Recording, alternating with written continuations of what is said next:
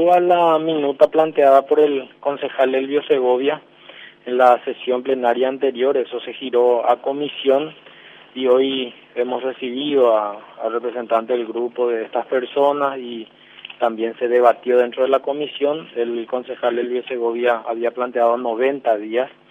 eh, teniendo en cuenta de que realmente el, el proyecto tuvo mucho, muchos empantan, empantanamientos por el veto, después rechazo al veto, entonces eh, eh, planteó el concejal Segovia que sería prudente eh, postergar el, la fecha de prohibición para articular eh, entre el Ejecutivo y la Junta Municipal y el Gobierno Central de que el proyecto sea un éxito. Y yo